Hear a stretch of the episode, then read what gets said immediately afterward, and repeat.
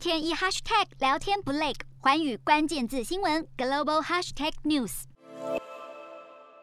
中国国家统计局最新公布，去年 GDP 成长率来到百分之八点一，是过去十年来最大增幅。但路透调查，这是二零二零年比较基期低所致，且第四季成长只有百分之四，跟第一季相比逐季递减。当局坦言，国内正在面临三重压力：国内经济面临需求收缩、供给冲击、预期转弱三重压力。中国今年会面临更多利空挑战，包括房市持续疲软、政府控制债务，更有 Omicron 在境内越来越多城市蔓延。路透预估，今年经济成长将会放缓到百分之五点二，但这个数字对于外资券商来说还过于乐观。包括高盛、野村都调降中国今年的经济成长，连百分之五都达不到。由于中国三月即将举行两会，下半年又有二十大，部分经济学家指出，人行会推出更多宽松政策，向市场挹注更多流动资金，尽力阻止更大幅度的经济放缓。瞄准新南向商机，剖析东南亚发展。我是主播叶思敏，每周五晚间九点记得锁定，看见新东协就在环宇新闻 MOD 五零一中加八五凯擘二二二及环宇新闻 YouTube 同步首播。